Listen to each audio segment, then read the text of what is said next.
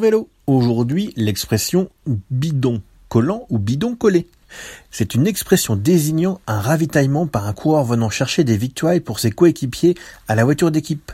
Le bidon en question est tenu fermement par la personne dans l'automobile alors que le cycliste tend le bras pour se l'approprier, résultant en un moment de répit pour le coureur. Si un bidon est trop collant et une exagération est évidente, une sanction peut être appliquée. Cela arrive régulièrement dans les étapes de montagne. À bientôt sur Bonjour Vélo.